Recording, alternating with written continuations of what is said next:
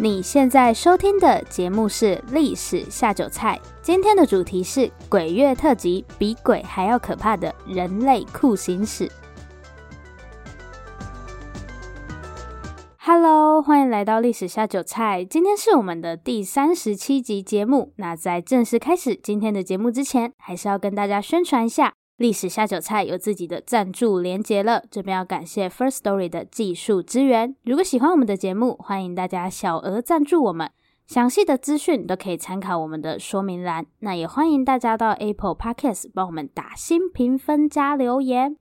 嗯，今天是我们的 鬼月特辑，但其实呢，鬼月已经过了，完全没有达到应景的效果，到底在干嘛？前阵子我就想说，大家都在做跟鬼月有关的节目，我就一直想不到做什么主题，感觉单纯讲鬼故事好像又跟历史没什么关系，而且鬼故事已经很多人做啦。后来我想一想，还是决定做跟人比较有关系的主题。对，所以今天的主题就是鬼月特辑，比鬼还要可怕的人类酷刑史。其实我就只是想要做超级血腥的一集，完全没有什么其他特别的意义。超废！这几年废除死刑的议题，很多人在讨论嘛，我没有很深入的去研究过这个问题啦。但里面有一个很重要的讨论，就是刑罚的目的到底是为了什么？我想现在的社会应该大多数人都不会认同刑罚是用来报复犯罪的。刑罚的主要目的基本上还是希望可以减少犯罪的发生嘛。可是呢，在历史上很长一段时间里，刑罚的目的就是为了报复犯罪。最有名的就是古巴比伦的汉谟拉比法典。比方说，你打伤一个人的眼睛，那你就用自己的眼睛来赔。当然，这是建立在大家身份地位相同的情况下啦。如果是一个贵族打伤奴隶，他可能只要罚个钱就没事了。但还是可以看得出来，这个时候的刑罚比较是为了要报复犯罪，所以就会出现那种我们现代人很难以理解的刑罚。好，那下面我们就马上开始今天的节目吧。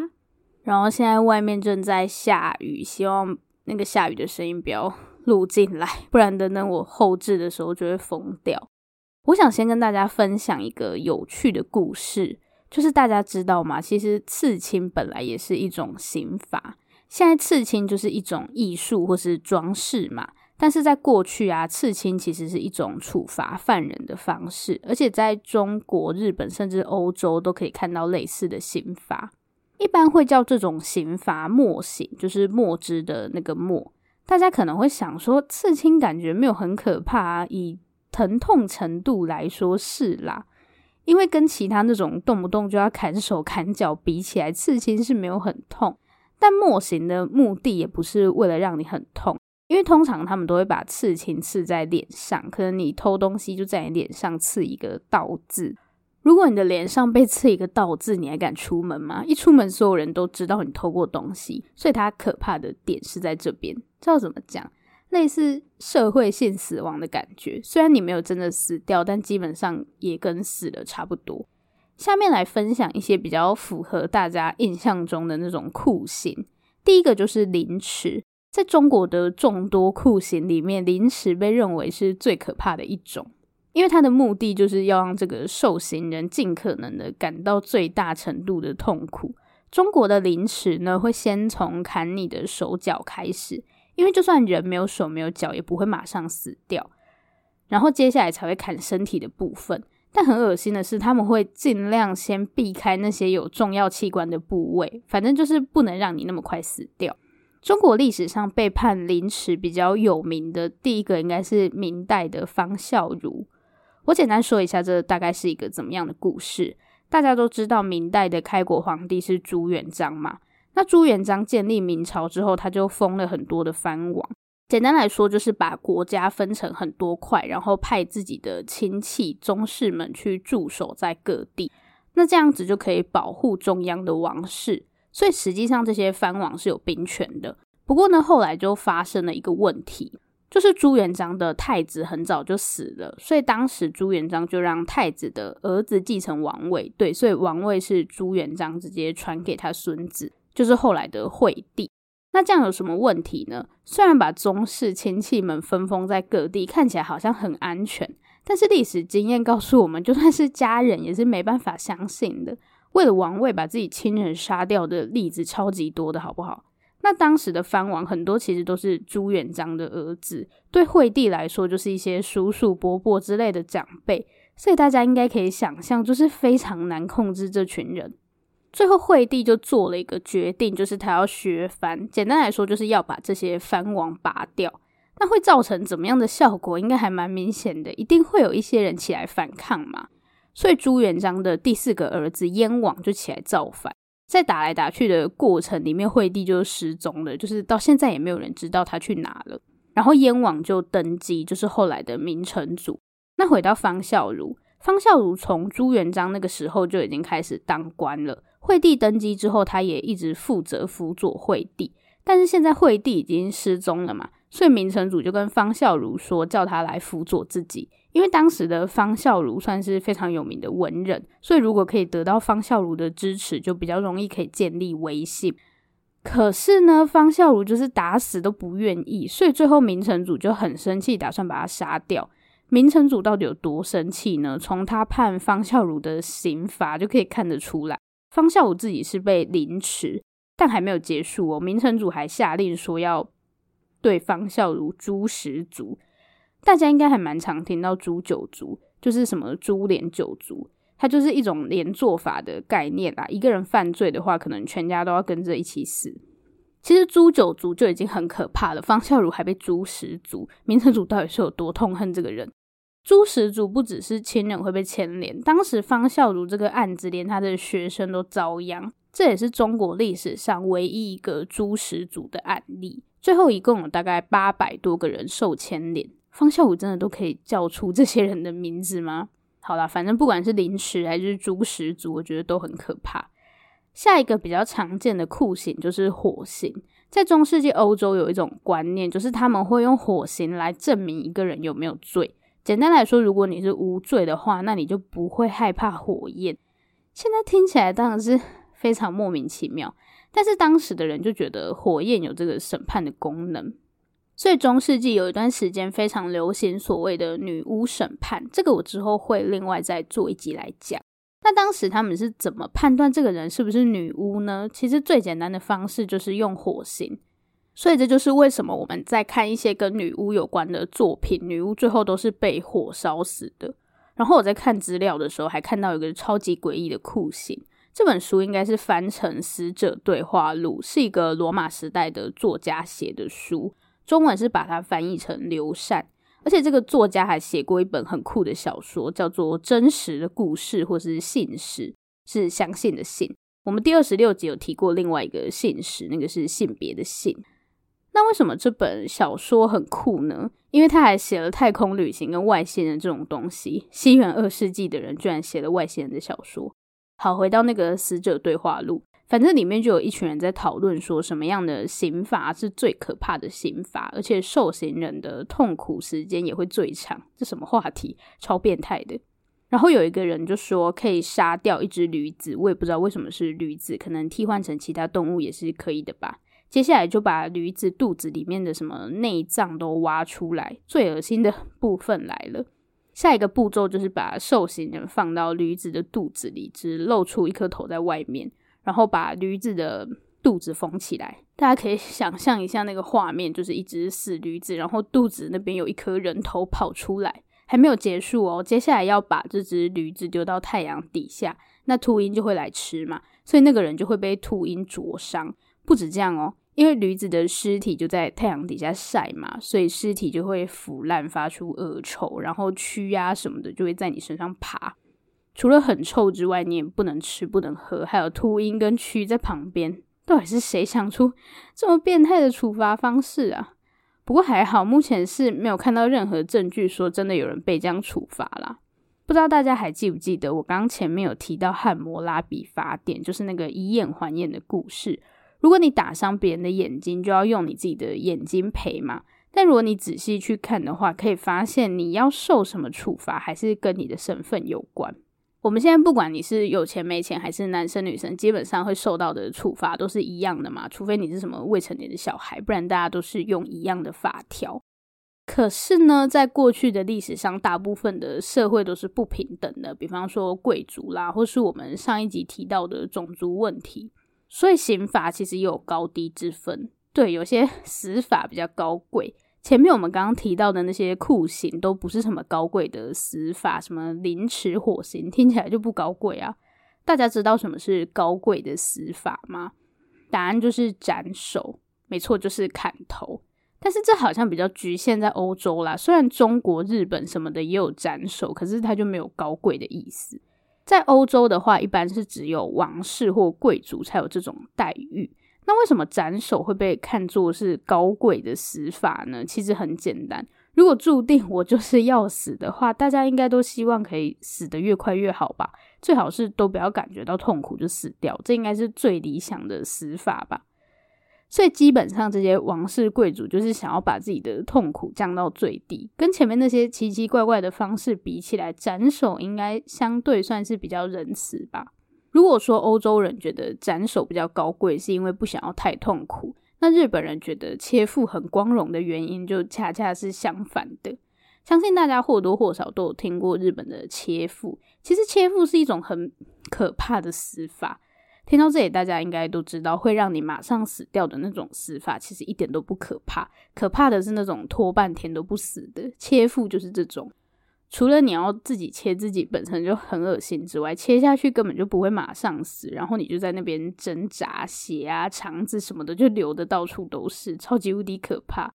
所以为了不要让这个过程持续太久，会有一个人在你后面把你的头砍下来，就是你切腹之后，后面的人会再把你斩首，让你死得快一点，不要这么痛苦。那日本人没事干嘛这样自虐呢？因为也不是全部人都可以切腹，对，不是你想切就可以切的。基本上只有一些身份高贵的人，尤其是武士才可以切腹。因为切腹实在是太可怕了，所以武士通常会用这种方式来凸显自己很勇敢。好，讲完了各种奇奇怪怪的酷刑，下面我想要跟大家聊的是酷刑跟科技的关系，听起来很不相干的两件事情。就是当有新科技出现的时候，会对刑罚带来什么样的影响？下面我们就一起来看一看吧。刚刚我们有讲到那个斩首嘛，在欧洲斩首被认为是比较高贵的死法，就是上层阶级的特权。那大家知道斩首是怎么执行的吗？一开始主要是用斧头，那后面就慢慢改成用剑来执行，因为剑比斧头锋利，所以可以比较快的把受刑人的头砍下来。虽然我们这样讲好像很简单，就是拿剑然后把头砍下来，但它其实是需要技术的。就是你要一次把人的头给砍下来，其实不是一件容易的事情。我们上面有说到日本的切腹嘛，但他最后还是会有一个人从后面把你的头砍下来。不知道大家有没有听过一个日本文学家叫做三岛由纪夫，他呢其实就是用切腹的方式来自杀的。三岛由纪夫觉得说，自从二次世界大战以后，日本人就变得很软弱，就是什么事情都跟在美国的屁股后面，然后天皇也没有实权。大家知道日本是没有军队的嘛，只有自卫队，所以他就想要站出来唤醒日本人，就是要找回从前的光荣什么的。然后有一天，三岛由纪夫就跟一些认同他理念的人去了日本防卫省的本部。那日本防卫省主要就是负责国防方面的事务，自卫队也是他们在管理的。大家可能会想说，这种地方可以这么容易就进去吗？对，我一开始也想说，哈，这个地方应该戒备很森严吧？哦，结果三岛由纪夫是正大光明的从门口进去的，毕竟也是被提名过诺贝尔文学奖的作家，所以防卫省其实是把他当成访客，就让他进去了。然后当时负责接待三岛由纪夫的是一个陆上自卫队的少佐，那他们就在会客室里面聊天嘛。三岛由纪夫还拿了一把武士刀来，所以他们就在聊武士刀的话题。结果聊着聊着，三岛由纪夫跟他的同伴就挟持了这个少佐。后来外面的人就听到会客室有骚动，然后就发现少佐被挟持了。那一开始自卫队有尝试要把人质救下来，但是都没有成功。所以后来自卫队就决定要跟三岛由纪夫谈判，就是问他到底想要干嘛。那三岛由纪夫就要求要把这里的自卫队成员都集合起来，就是他要举办一场演讲，就是对自卫队成员演讲这样。那自卫队就照做了嘛，然后三岛由纪夫就到顶楼上对着底下的自卫队讲话，大概就是说一些日本自卫队现在太软弱啦，应该要修改宪法恢复军队，不然日本自卫队根本就只会跟在美国军队的屁股后面，就是什么都听美国的讲。讲完这些东西呢，三岛由纪夫就切腹自杀了。但是重点来了，切腹之后不是会有人在你后面把你的头砍下来吗？让你可以快点死掉嘛。但是三岛由纪夫选的这个人就很不专业，他一连砍了三次，三岛由纪夫都没有死掉，然后他就很痛苦，这样最后是换了一个人来砍，三岛由纪夫才总算成功死掉。从这个例子就可以发现，其实要把一个人的头精准的砍下来是有难度的，不是随随便便的人都可以。所以在法国就有一个很特别的家族，这个家族叫做桑森家族。他们家曾经连续六代都是负责做这种刽子手的工作，就是一个刽子手家族。差不多在十七世纪后期的时候，桑森家族就开始担任刽子手，一直到十九世纪中期。我们刚刚有说斩首主要都是用剑嘛。那你除了要花时间保养那个剑，就是要让它保持在很锋利的状态，其实挥剑需要很大的力量，所以这其实是一个很吃体力又需要有技巧的工作。因为如果你技巧不好的话，受刑人其实会更痛苦。那在十八世纪末的时候，就出现了一种新科技。这个新科技就是断头台。大家应该很容易可以想象断头台长什么样子，就是把脖子放在下面，然后上面会有一片刀片掉下来这样。现在听到断头台，应该会觉得很可怕。但是呢，在当时，断头台其实是一种人道主义的表现，就是它不是为了要虐待罪犯什么的，它其实是希望受刑人可以在最小程度的痛苦下死掉。那再来一个最实际的问题，就是如果靠刽子手用剑来处刑，那个效率其实很低。所以当时桑森家族他们看到这个断头台，其实是非常的开心，因为就不用这么累了嘛。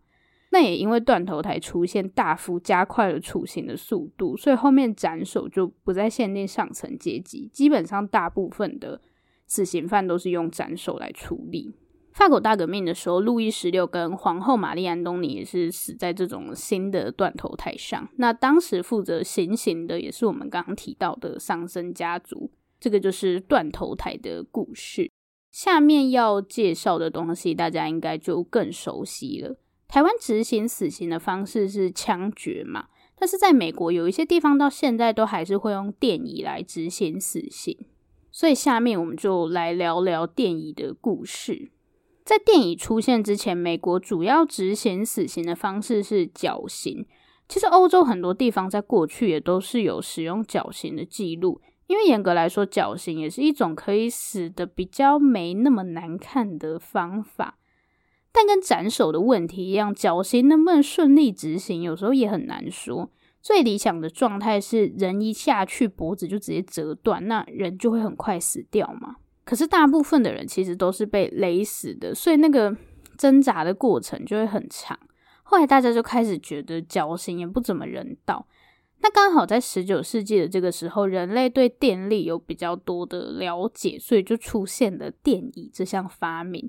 它跟断头台一样，其实一开始都是从人道的角度出发。然后，其实，在电椅背后有个还蛮有趣的故事，不知道大家有没有看过一部电影，叫做《电流大战》。在这部电影里面，就有讲到电椅背后的那些八卦 小故事。大家应该都有听过爱迪生发明电灯泡的故事。对，这个故事的其中一个主角就是爱迪生。我现在 有点惭愧，因为我接下来要讲的这个故事是跟电力有关嘛。但我的物理大概只有国中程度吧，超烂。哎，希望我不要讲错什么东西。好，这个故事的背景就是当时电力还正处于那种刚刚发展的阶段嘛。如果我们要使用电力的话，不是只要有办法产生电就好了，更重要的是怎么把电从发电机或是发电厂传输到你家。那当时就有两种不同的模式，第一种是爱迪生他们公司的直流电力系统，另外一个呢就是爱迪生最主要的竞争对手西屋电力公司。他们的头牌工程师就是特斯拉。如果你不知道特斯拉是谁的话，大家应该有听过一个电动车品牌，就叫做特斯拉嘛，就是为了要纪念我们现在要讲的这个特斯拉。好，那当时特斯拉他们使用的是交流电力系统。现在问题就来啦，这两种电力系统到底有什么差别？它们跟电椅的发明又有什么关系？我刚刚有说，这个时候最大的问题不是怎么产生电嘛？事实上，产生电力已经不是什么难事了。问题是能量在传输的过程中都会有耗损的问题，所以直流电跟交流电这两种电力系统，它们主要的差别是在电力传输上。我现在讲直流电力系统，其实我们现在在日常生活中，你大部分会使用到的电都是直流电。直流电听这个名字应该还蛮好理解的，它就是从发电机出来，然后到你家。但是这有一个问题，就是能量在传输的过程中会耗损嘛。所以如果你要使用直流电力系统的话，你可能要在你家放发电机，就是距离不能太远，不然它的能量在传输的过程中就会耗损掉。好，这个是爱迪生他们的做法。但是大家如果观察一下，应该可以发现，现在大部分的人都不是住在发电厂旁边吧？普通人家里也不会放发电机。那电是怎么传到我们家里来的呢？答案就是使用特斯拉的交流电力系统。交流电最大的好处是它可以调整电压，所以当电从电厂出来的时候，它的电压就会很高，不然等到送到我们家的时候都耗损光光了。它的好处是它可以在传输的过程中调整电压。一开始刚从电厂出来的时候，电压可能是很高的，但是当它进到家里的时候，只要再把电压调小，我们就可以使用了。但是直流电就没有办法调整电压，所以你不可能把电压调得太高，那样的话，等到电进到人家家里，应该会发生爆炸吧？其实，如果我们只看能不能传输电力的话，不管是直流电还是交流电的电力系统，都是可以使用的。问题是直流电为了不要让电力耗损，它就要盖很多电厂嘛，那就会让电变得很贵，就不可能家家户户都有电啦。那这样大家应该会想说，我们就用特斯拉的交流电啊，交流电听起来没有什么缺点。是啦，以今天的眼光来看，当然是这样。问题是交流电因为电压很高的关系，在当时其实是有电死人的记录。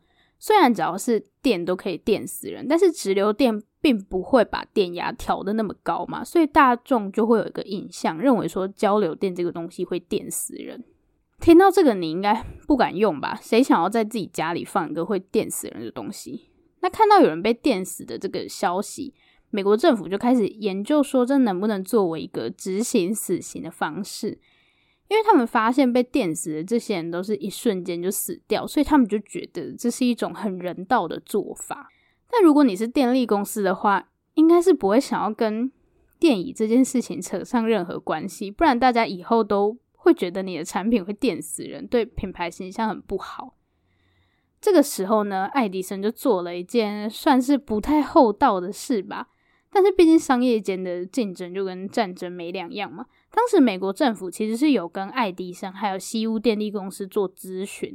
但是西屋电力公司就是特斯拉，他们根本就不想跟这件事情扯上任何关系。那爱迪生就跟美国政府说，他们可以使用西屋电力公司的发电机。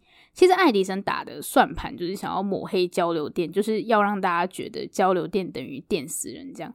那后来在爱迪生的技术指导下，电椅就成功问世。历史上第一个坐上电椅的这个人叫做威廉凯姆勒。好，威廉犯了什么罪呢？威廉杀死了自己的同居人。我看有些资料是说老婆啦，但也有说是女朋友。好，反正就是他的同居人。然后他就被判说要用电椅执行死刑。但是这个电椅的初登场不是太好看，第一次通电的时候并没有成功把威廉电死，所以后来他们又加大电压再电第二次。然后这个时候威廉的血管就开始破裂，身体也出现烧焦。但是呢，还是没有成功死掉，所以只好又再加大电压，再电第三次。然后这一次，威廉虽然有成功死掉，但是他的身体几乎已经是焦黑碳化的状态。这跟大家本来想象的完全不一样啊！大家本来想说这是一个比较人道的做法，结果反而搞得更可怕。当然，他们后面就可以比较准确的抓到到底怎么样可以死得干净利落，但是电椅的初登场就非常的失败。好，这个就是科技跟酷刑之间的一些小故事。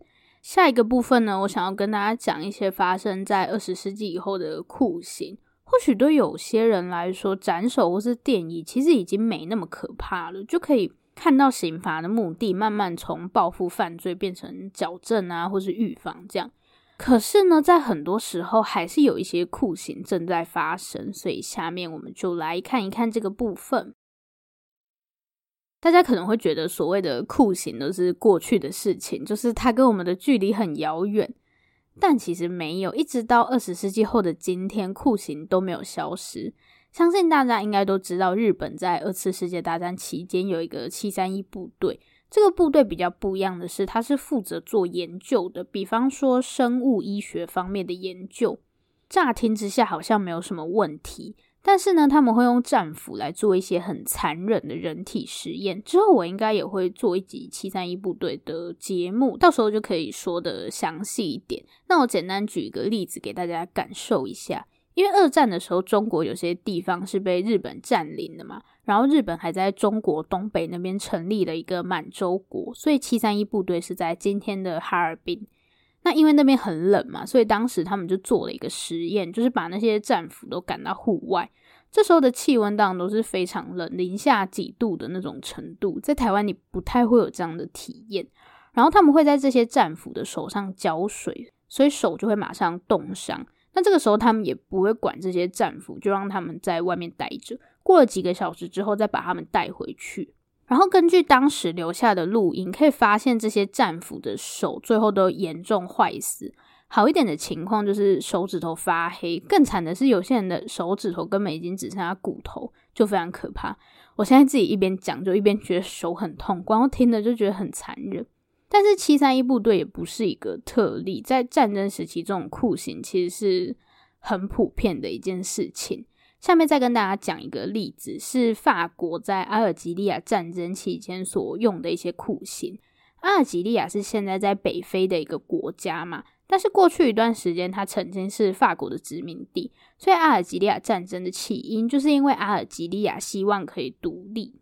所以在西元一九五四年的时候，战争就正式爆发。这场战争一直持续到一九六二年。最后，法国同意阿尔及利亚举办公投，所以后面阿尔及利亚就成功的独立出去。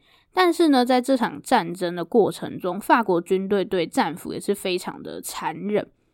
比方说，用电击的方式拷问这些战俘，还有大家可能常常在电影里面看到的拔指甲。那他们甚至会用飞机把战俘载到海上，然后再把他们丢到海里。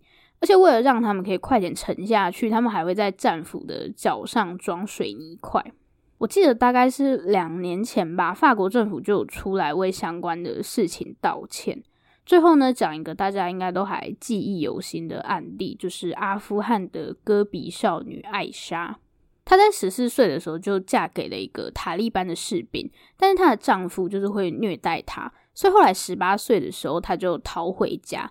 但是她的家庭并没有保护她，反而就是又把她送回去。结果艾莎的丈夫就非常生气，就把艾莎的鼻子跟耳朵割掉。其实，在过去的历史上，割鼻子或是割耳朵也是一种还蛮常见的酷刑。在中国跟日本历史上都可以看到。其实它跟我们前面讲的墨刑，就是刺青，它的用意是一样的。因为你的鼻子或耳朵被割掉就很明显嘛，大家都知道你犯罪。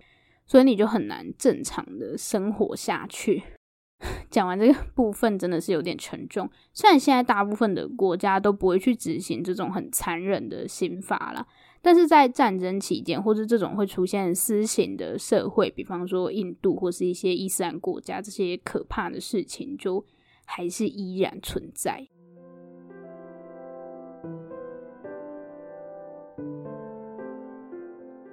今天的重点整理，其实我今天做这一集啊，就根本什么都没有想，我就想说鬼月做一点恐怖的好了，所以本来是打算越血腥越好这样，但是后面就 变得有一点沉重，因为毕竟都是真实发生过的事情，有些甚至距离我们也不是很遥远。